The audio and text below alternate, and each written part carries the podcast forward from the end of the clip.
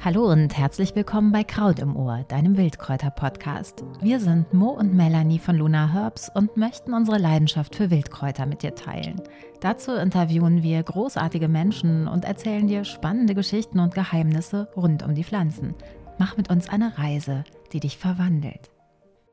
Heute lauschen wir in dieser Folge wieder einem sehr aufschlussreichen Gespräch. Menschen haben Rechte, die sind schon schwer genug auf der Welt durchzusetzen. Bei Tieren hadern wir und jetzt auch noch die Natur? Wir sprechen heute darüber bei Kraut im Ohr mit Wissenschaftsjournalist Fritz Habekus über die Frage, ob es Sinn macht, die Natur mit eigenen Rechten auszustatten und welche Konsequenzen das hätte. Fritz Habekus ist Redakteur und Korrespondent der Zeit. Er berichtet in seinen Reportagen weltweit über Umwelt- und Klimathemen, das Anthropozän sowie das Verhältnis von Mensch und Natur. Er ist außerdem Co-Autor des Sachbuchbestsellers Überleben, den du wunderbar wegschmökern kannst. Das ist sehr anschaulich, sehr intensiv und zuweilen sogar optimistisch. Und da geht es um das Thema Artensterben gehen wir gemeinsam auf die Suche, wo und ob es ein Fünkchen Hoffnung auf diesem gerade turbulenten Planeten gibt. Was es genau bedeutet, wenn Landschaften oder Wildpflanzen eine eigene Stimme haben und ob das Gänseblümchen uns letztlich verklagen kann. Apropos Gänseblümchen, das vielleicht noch vorweg. Dem Gänseblümchen haben wir einen wunderbaren Essay gewidmet, den du jetzt auch nachlesen kannst. Krautstrauß vereinigt als buntes Wildkräuter-Mitmachbuch unsere schönsten Geschichten in wirklich besonderer Aufmachung. Es verführt zum Schmökern und zum Rausgehen. Daher gönn's dir gern. Der Link steht in den Show Notes. Jetzt aber nehmen Sie uns doch mal mit in die Welt der Just Justizerei. Die Natur, eine Landschaft an Meer soll nicht nur geschützt werden, sondern als eigenständige juristische Person agieren. Was hat es damit auf sich? Das ist, wenn man das zum ersten Mal hört, eine Idee, die wahnsinnig poetisch klingt und ähm, wenn man unser Rechtsverständnis zugrunde legt, auch noch sehr weit weg. Es ist aber eine, der Versuch, Natur mit anderen Rechten auszustatten, als sie das bisher hat. Also in der europäischen, in der deutschen Rechtsprechung ist Natur zunächst einmal eine Sache, die man besitzen kann, deren vielleicht Zerstörung oder wie stark sie zerstört werden darf, gesetzlich geregelt ist, aber sie hat keine eigenen Rechte. Sie ist kein Rechtssubjekt, sie ist ein Rechtsobjekt. Und seit ein paar Jahren, vielleicht so 15, 20 Jahren, wird eben diese Idee diskutiert, der Natur Eigenrechte zu geben. Mhm. Und ähm, das hat, ja, es hat angefangen, ähm, zum Beispiel in Kolumbien hat 2008 die Eigenrechte der Natur, Pachamama, Mutter Erde, mit in seine Verfassung aufgenommen. Das ist das erste Mal, dass sowas auf so einer großen Ebene passiert ist. Ähm, das ist nicht zufällig dadurch äh, entstanden, weil es da eine indigene Regierung gab. Und viele von diesen Impulsen kommen auch aus indigenen Communities. Diese Idee, Natur mit Rechten auszustatten, wird aber auch mittlerweile in, in westlichen Ländern, ähm, findet immer mehr Unterstützung. Also es gibt äh, Vorschläge, da können wir vielleicht gleich noch mal ein bisschen drüber reden. Ähm, in Europa, in, in Nordamerika passiert das.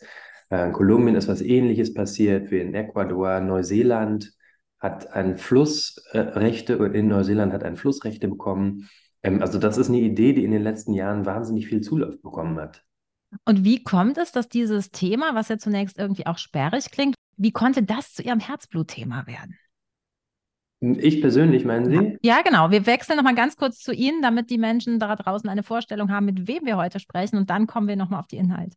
Ja, ach, ich weiß nicht, ich habe, glaube ich, ganz, es gab ja kein großes Erweckungserlebnis oder so. Ich habe einfach als, als Kind mit meiner Oma Tierfilme geguckt und mit meinen Eltern viel im Wald gewesen und habe als Kind draußen gespielt und so. Also meine Begeisterung für, für Natur und Biodiversität und Vögel und alles, was lebt und so, hat eigentlich mit so einem ganz naiven Staunen, Wundern, ähm, Schönheit betrachten angefangen. Und das ist dann eben zu meinem journalistischen Thema geworden in den letzten, ja, in den letzten zehn Jahren vielleicht. Und ja, das ist so ein bisschen, also eigentlich will man über die Schönheit schreiben und man fühlt sich aber als, oder ich fühle mich dann oft als ähm, Reporter, der über Biodiversität schreibt, häufiger wie so ein Kriegsreporter, der irgendwie an Orten steht und dem nichts anderes übrig bleibt, als die Zerstörung zu dokumentieren. Mhm. Also man startet, man startet beim Leben und fängt und muss erstmal beim Tod anfangen. Ähm, was das, was keine ein, einfache Aufgabe ist als, als Journalist, was ja dann auch diese Frage, wie erzählt man Geschichten über Natur in einer Art und Weise, wie sie, dass sie eben die Leserinnen auch berühren und nicht nur irgendwie mit so einem Gefühl der Hoffnungs- und Trostlosigkeit mhm. lässt. Und deswegen finde ich auch diese Beschäftigung mit dem, mit dem Thema Rechte für die Natur so spannend, weil es eben so ein ganz intuitives, also wenn man diese Idee zum ersten Mal hört, ähm, gibt es einen so ein bisschen so ein Werkzeug und das Gefühl, ah ja, da, man kann es, es kann auch anders laufen. Da ist auch Potenzial, dass Dinge anders funktionieren als bisher. Und, und warum ist das mehr als nur Umweltschutz? Naja, weil es dem Ganzen, weil Umweltschutz ja immer von der Perspektive der Zerstörung gedacht wird. Also da mhm. geht es halt, ähm, wenn man sich die Umweltgesetze anguckt, dann geht es, das ist sehr, sehr, Umweltschutz in, in Deutschland und Europa ist ja sehr stark paragraphisiert, sage ich mal. Ähm, das gibt sehr, sehr hohe Auflagen, wie viel, also es gibt Grenzwerte für Stickstoffeinträge, für Gülle, es gibt rote Listen, es gibt Listen für invasive Arten und so. Also es ist halt häufig so, wenn wir über Natur sprechen und über Umweltschutz sprechen, in Deutschland und Europa ist das oft irgendwie so, also es, es klingt nicht wirklich lustvoll, es macht nicht wirklich Spaß, sich damit auseinanderzusetzen. Mhm. Auch diese, man darf zum Beispiel aus dem Naturschutzgebiet, gibt es extrem hohe Auflagen, man darf keine, man darf nicht mal eine Feder mitnehmen, rein, mhm, rein Genau, rechtlich. genau. Mhm. Und das gibt gute Gründe dafür, aber es, also es führt eben auch dazu, dass man nicht unbedingt angeregt wird, sich so mit einer spielerischen, schöpferischen, auf eine schöne Art und Weise mit Natur auseinanderzusetzen, sondern es geht immer erst so eine um, ja, um, um, um die Zerstörung. Und was bei den, bei den Rechten für, der, für, für Natur anders ist, zumindest mhm. erstmal in diesem jetzt nicht in dem juristischen Sinne, sondern in dem, wie ich das verstanden habe, als ich mich zum ersten Mal damit beschäftigt habe. Und wenn man das so zum ersten Mal hört, also von diesem Laienverständnis würde ich ausgehen, ähm, das entspricht eigentlich einer sehr intuitiven Wahrnehmung von, von Natur, die man irgendwie hat, wenn man anfängt, sich mit Natur zu beschäftigen und jetzt gar nicht auf so eine intellektuelle Art und Weise, sondern mhm. so wie, wie, das ein Kind halt macht. Ne? Also mein, okay. mein der Baum und oder wie man, man schließt Freundschaft mit Tieren. Das sind, das sind ja Dinge, da haben Kinder überhaupt gar keine Probleme, sich ein anderes, ein Gegenüber als, als belebt vorzustellen. Und mhm. im Laufe der Jugend verlernt man das dann. Mhm. Ähm, zumindest, also wir, sage ich jetzt als, als jemand, der, das, mhm. der, aus einer westlich, westlichen Kultur ähm, kommt und, und von geprägt ist. Und dieses, aber dieses intuitive Verständnis, dass da halt das Natur das andere ist, das auf eine andere Art und Weise belebt ist, das nicht menschlich ist, aber trotzdem irgendwie eine Art von Sein hat, eine Art von Wesen, mhm. äh, vielleicht Seele, da kann man, diese Worte kann man ausfüllen, je nachdem, mhm. äh, woran man so glaubt. Das ist, glaube ich, das empfinden viele Leute intuitiv, aber dem, für das gibt es keine Entsprechung in der Art und Weise, wie wir Natur in so einem Rechtskontext zum Beispiel ähm, besprechen. Genau, das heißt also, sie heben im Prinzip die Natur aus dieser, ähm, also auf die ähnliche, äh, gleiche Ebene wie, wie praktisch das Men der Mensch, ein Tier, eine Pflanze. Also das ist praktisch gleichwertig. Ja, also zumindest wird ihm eine eigene Subjektivität ja. zugestanden. Also zu sagen, und das ist ja auch, ich meine, wenn man, ich, ich gehe manchmal gerne wandern und dann irgendwie, wenn man dieses, dieses Gefühl von Erhabenheit, wenn man mhm. in den Alpen zum Beispiel unterwegs ist und plötzlich diese umgeben ist von dieser Berglandschaft, das macht ja was mit einem. Oder durch den Wald gehen und diese Stille zu spüren oder das Rauschen des Windes durch den, durch, in den Blättern zu spüren oder über eine Wiese zu gehen und Schmetterlinge zu sehen. Das sind ja alles Erlebnisse, wo, wo man die was mit einem machen und meine These ist, das macht etwas mit einem, weil man sich berühren lässt von dieser Andersartigkeit dieser Landschaft und von diesem, von dem Belebtsein mhm. dieser Landschaft. Und diese Idee, dass, dass, dass man dem auch entspricht, indem man sagt, ja, das hat Rechte. Und da geht es gar nicht darum, Rechte zu haben in dem Sinne von, das ist jetzt wie ein Mensch. Aber zu mhm. sagen, das ist halt in seiner ich weiß nicht, ein Fluss hat halt keine, braucht keine Menschenrechte, aber ein Fluss braucht vielleicht Flussrechte. Mhm. Und dann sich zu fragen, was bedeutet das hm, für den Schutz von einem, von einem Fluss, wenn man ihm Flussrechte zugesteht? Also was würde das bedeuten, ähm, wenn man ihn schützen will äh, und ihn in seiner Eigenständigkeit und in seinem eigenen Charakter zu erhalten und zu unterstützen? Ähm, Ja. und dann kommt man, Mhm. dann setzt man sich eben damit auseinander, was ist eigentlich ein Fluss? Und dann ähm, in Europa oder Mitteleuropa, Westeuropa gibt es praktisch keine Flüsse, die noch Flüsse in einem, in einem ursprünglichen Sinne sind. Also ähm, Flüsse sind ja eigentlich Leben von Veränderungen, treten über die Ufer, suchen sich ein neues Bett. Mhm. Es ist Dynamik, es ist Überflutung. Was wir in, Deutschland, Europa mit unseren Flüssen gemacht haben, sind, sind sie sind alle eingedeicht. Wir haben Mhm. ganz nah dran gebaut. Die dürfen auch gar nicht mehr über die Ufer treten, weil dann sofort Häuser weggespült werden. Genau. Fluss ist eigentlich seiner Flusshaftigkeit total beraubt in, in unseren Breitengraden. Mhm. Und ähm, ihm wird quasi die, sein, seine Flusshaftigkeit gar nicht mehr zugestanden. Genau, und dann sind wir natürlich hier bei einem sehr spannenden Thema, äh, Beispiel A-Hochwasser. Jetzt wird das alles genauso wieder aufgebaut, wie es war. Ja, Ähm, also, ne? Und dann sind wir natürlich ganz schnell an diesem Punkt, dass Menschen eben nicht langfristig denken. Sie schreiben das ja auch sehr schön in dem Buch, äh, wir leben so, als gäbe es eigentlich gar keinen Morgen. Und wir tun einfach aus ökonomischen Interessen oder warum auch immer, haben wir einfach dieses nicht nur menschenzentrierte Bild, sondern fast egozentrierte Bild. Und da sind wir natürlich ganz woanders wie an dem, was Sie jetzt sozusagen als ähm, Utopie an die Wand malen. Also wie kommen wir da aus die, also wie können wir unser Mindset verändern?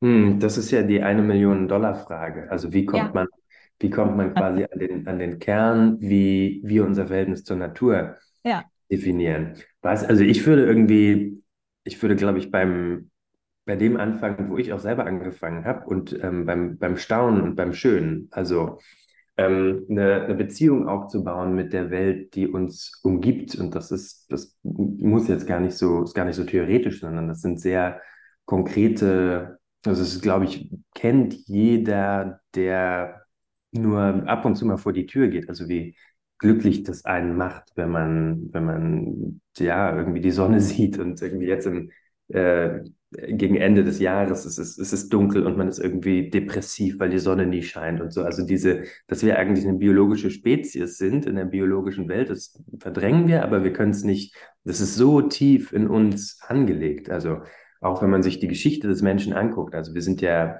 sagen das, das Holozän hat vor hat 10.000 Jahren begonnen, aber Menschen gibt es seit 300.000 Jahren. Die längste Zeit waren wir Jäger und Sammler, also Zehntausende von Generationen. Und dann, als wir mit der Landwirtschaft angefangen haben, vor, vor ein paar hundert Generationen, waren wir immer noch ähm, Jäger und, und Sammler. Und ähm, Fabrikarbeiter sind wir erst seit der industriellen Revolution, also vielleicht seit zehn Generationen. Und vor Computern, so wie wir gerade, sitzen wir seit einer Generation oder zweien. Das heißt, Genau, also wenn man überlegt, dass wir eigentlich erst seit, seit wenigen Generationen halt so ein, so ein Leben, das total von der Natur entfernt ist, führen, Mhm. dann macht das total Sinn, dass wir diese, diese Verbindung ist angelegt in uns, in der Art und Weise, wie wir denken, fühlen, es ist in unsere DNA geschrieben. Und dass wir, dass wir so weit entfernt sind, das ist eine relativ neue, ähm, eine neue Entwicklung.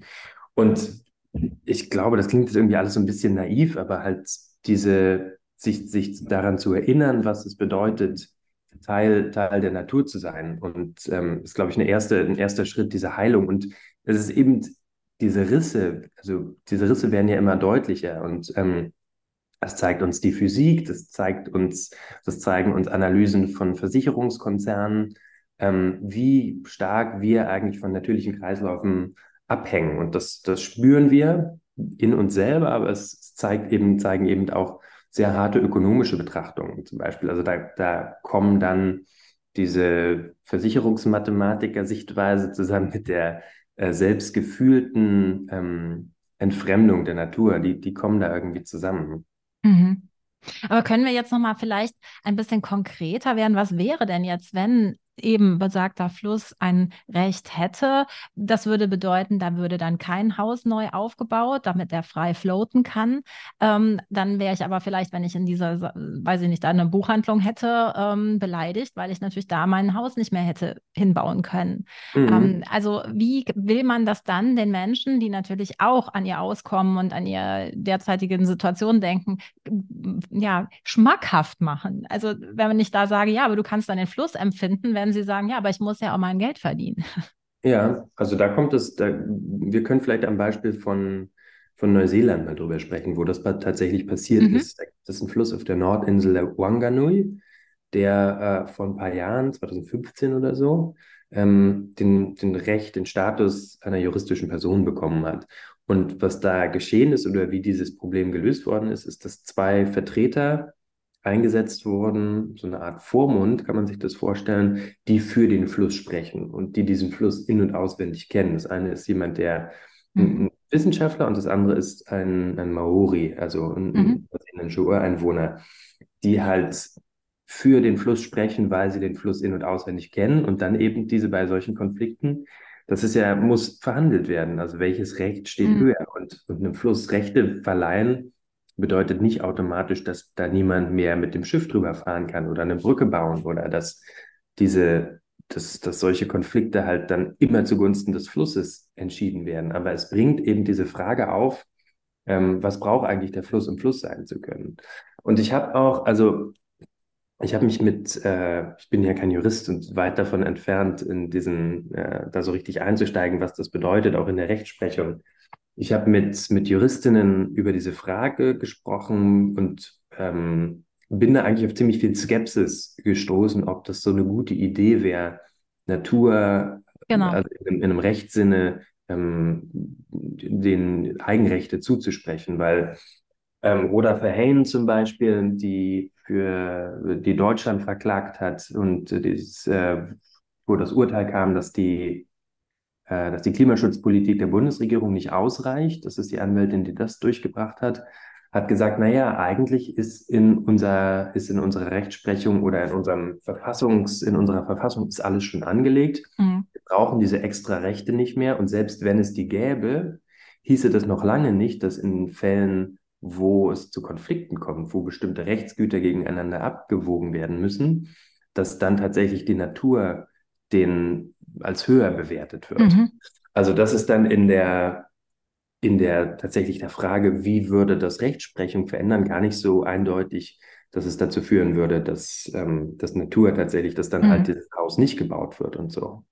Deswegen sehe ich, glaube ich, auch diese, diese, also ich finde es, nachdem, nachdem ich da ein bisschen auch recherchiert habe, ist diese größere Kraft dieser, dieser Idee von Rechte für die Natur auch, dass sie uns erlauben, uns anders oder uns Natur anders vorzustellen und, und das Verhältnis grundlegend in Frage zu stellen, wie wir eigentlich mit unserer Mitwelt umgehen und wie, wie unsere Rolle darin ist. Gar nicht so sehr, dass es, wenn es umgesetzt werden würde, halt alles vom Kopf auf den auf die Füße stellen würde. Ich glaube, das ist eine, eine etwas naive Vorstellung bei mhm. der Idee.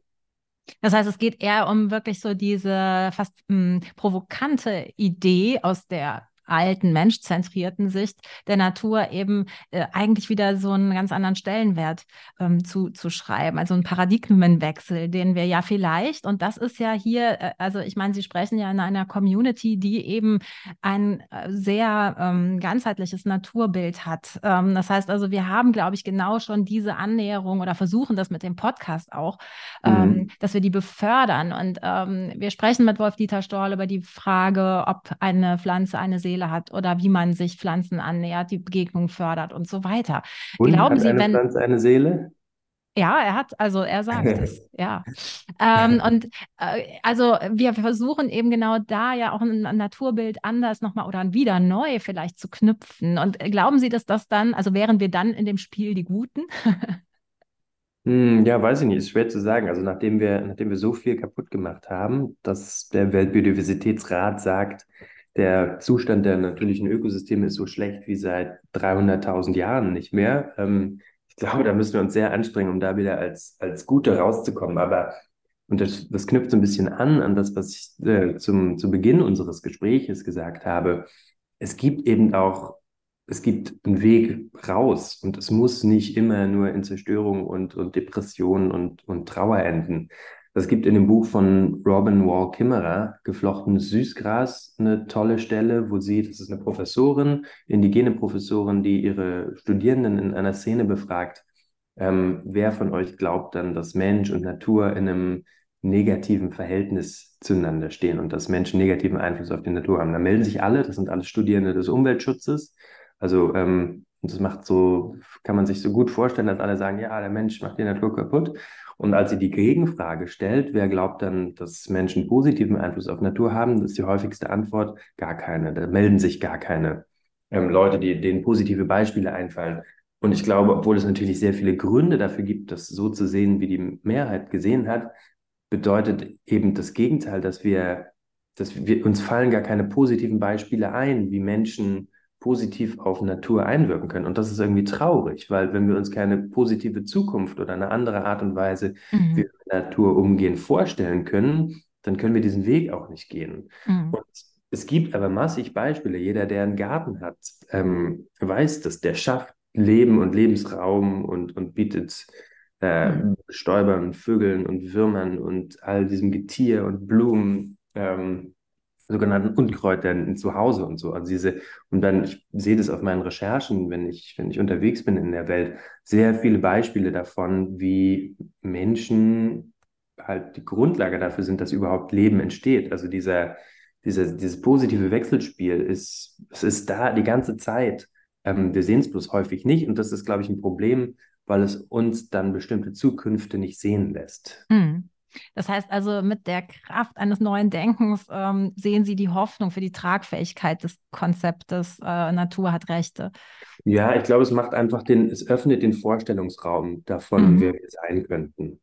Ja, und das ist eigentlich eine wunderbare, fast schon, ähm, weil Sie auch heute in Hektik sind, ein, ein wunderbares Schlusswort, es uns, glaube ich, auch mit dem Podcast sehr verbindet, weil unsere Mission ist genau dafür auch einzutreten, ähm, aus dieser Negativspirale auszubrechen, andere Energien freizusetzen, weil wir eben auch davon ausgehen, dass eben eine positive Resonanz auch positive Resonanz ja, nach sich zieht. Mhm. Ähm, und äh, das eben, wir versuchen das eben in unserem Podcast. Würden Sie sich denn für uns auch nochmal oder können Sie noch irgendwas zum, zum Ende hin uns wünschen für auch dieses neue anbrechende Jahr 24? Ähm, was liegt Ihnen da besonders am Herzen? Was ich mich als Journalist ähm, oft frage, der meistens eben über die Zerstörung schreibt und schreiben muss, ist, wie schafft man es, Geschichten zu erzählen, vom, wie es anders sein kann, ohne dass es kitschig, ohne dass es naiv klingt, ja. ähm, ohne dass es romantisieren klingt, sodass man es dann sofort abtut. In ja. der Art und Weise so, ja, okay, ich bin ja uninteressant, weil mhm. realitätsfern. Und halt drüber nachzudenken, wie können diese Art von, von Gesprächen geführt werden, wie können Geschichten erzählt werden, die eben erlauben, ein anderes Bild zu zeichnen davon. Das ist irgendwie eine große Herausforderung. Und, und wenn Sie da Ideen haben, dann nützt das, glaube ich, äh, nützt das, glaube ich, vielen Leuten was. Mhm. Genau. Also wir können irgendwie viel mehr verändern, als wir manchmal glauben. Und das ist irgendwie eigentlich auch ein, ein tröstlicher Gedanke. So. Genau, und ich habe äh, letztens auch ein schönes Interview gehört über dieses One Health-Konzept. Also da kriegt man ja im Prinzip Rückenwind aus, dem, aus der Pandemieforschung, die einfach sagen, ja, die nächste lauert, wenn wir nicht einfach dieses Thema Natur, Mensch, Tier, Biodiversität in Einklang bringen. Und möglicherweise hat das ja nochmal eine stärkere Lobby, wenn einfach mehrere dieses Konzert singen. Und ähm, das fand ich, also, ne, äh, wenn man oft als ne, Blümchen-Fan daherkommt, wird man, wie Sie sagen, oft als Spinnert abgetan. Aber wenn dann plötzlich andere äh, Institutionen da noch mit bei sind, kann das darauf einzahlen. Ja, und ich glaube, diese Erkenntnis, diese Erkenntnis, dass unsere menschliche Gesundheit ganz, ganz eng verknüpft ist mit der Gesundheit von Ökosystemen und mit der Gesundheit von, von Tieren, von Nutztieren, aber auch von Wildtieren.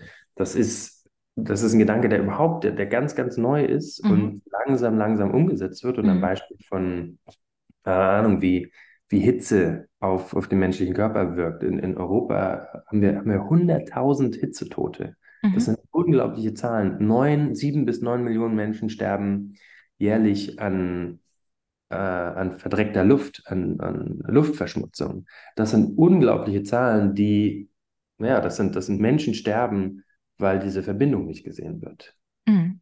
Ich habe gelesen, 2022 hat Spanien als erstes auch eben ähm, ein europäisches Rechtssubjekt im Sinne einer Salzwasserlagune geschaffen. Mhm. In Bayern läuft ein Volksbegehren. Also tatsächlich ähm, diffundiert ja so ein Gedanke. Und wenn eine Idee einmal in der Welt ist, ist sie ja schwer wieder rückgängig zu machen. Ne?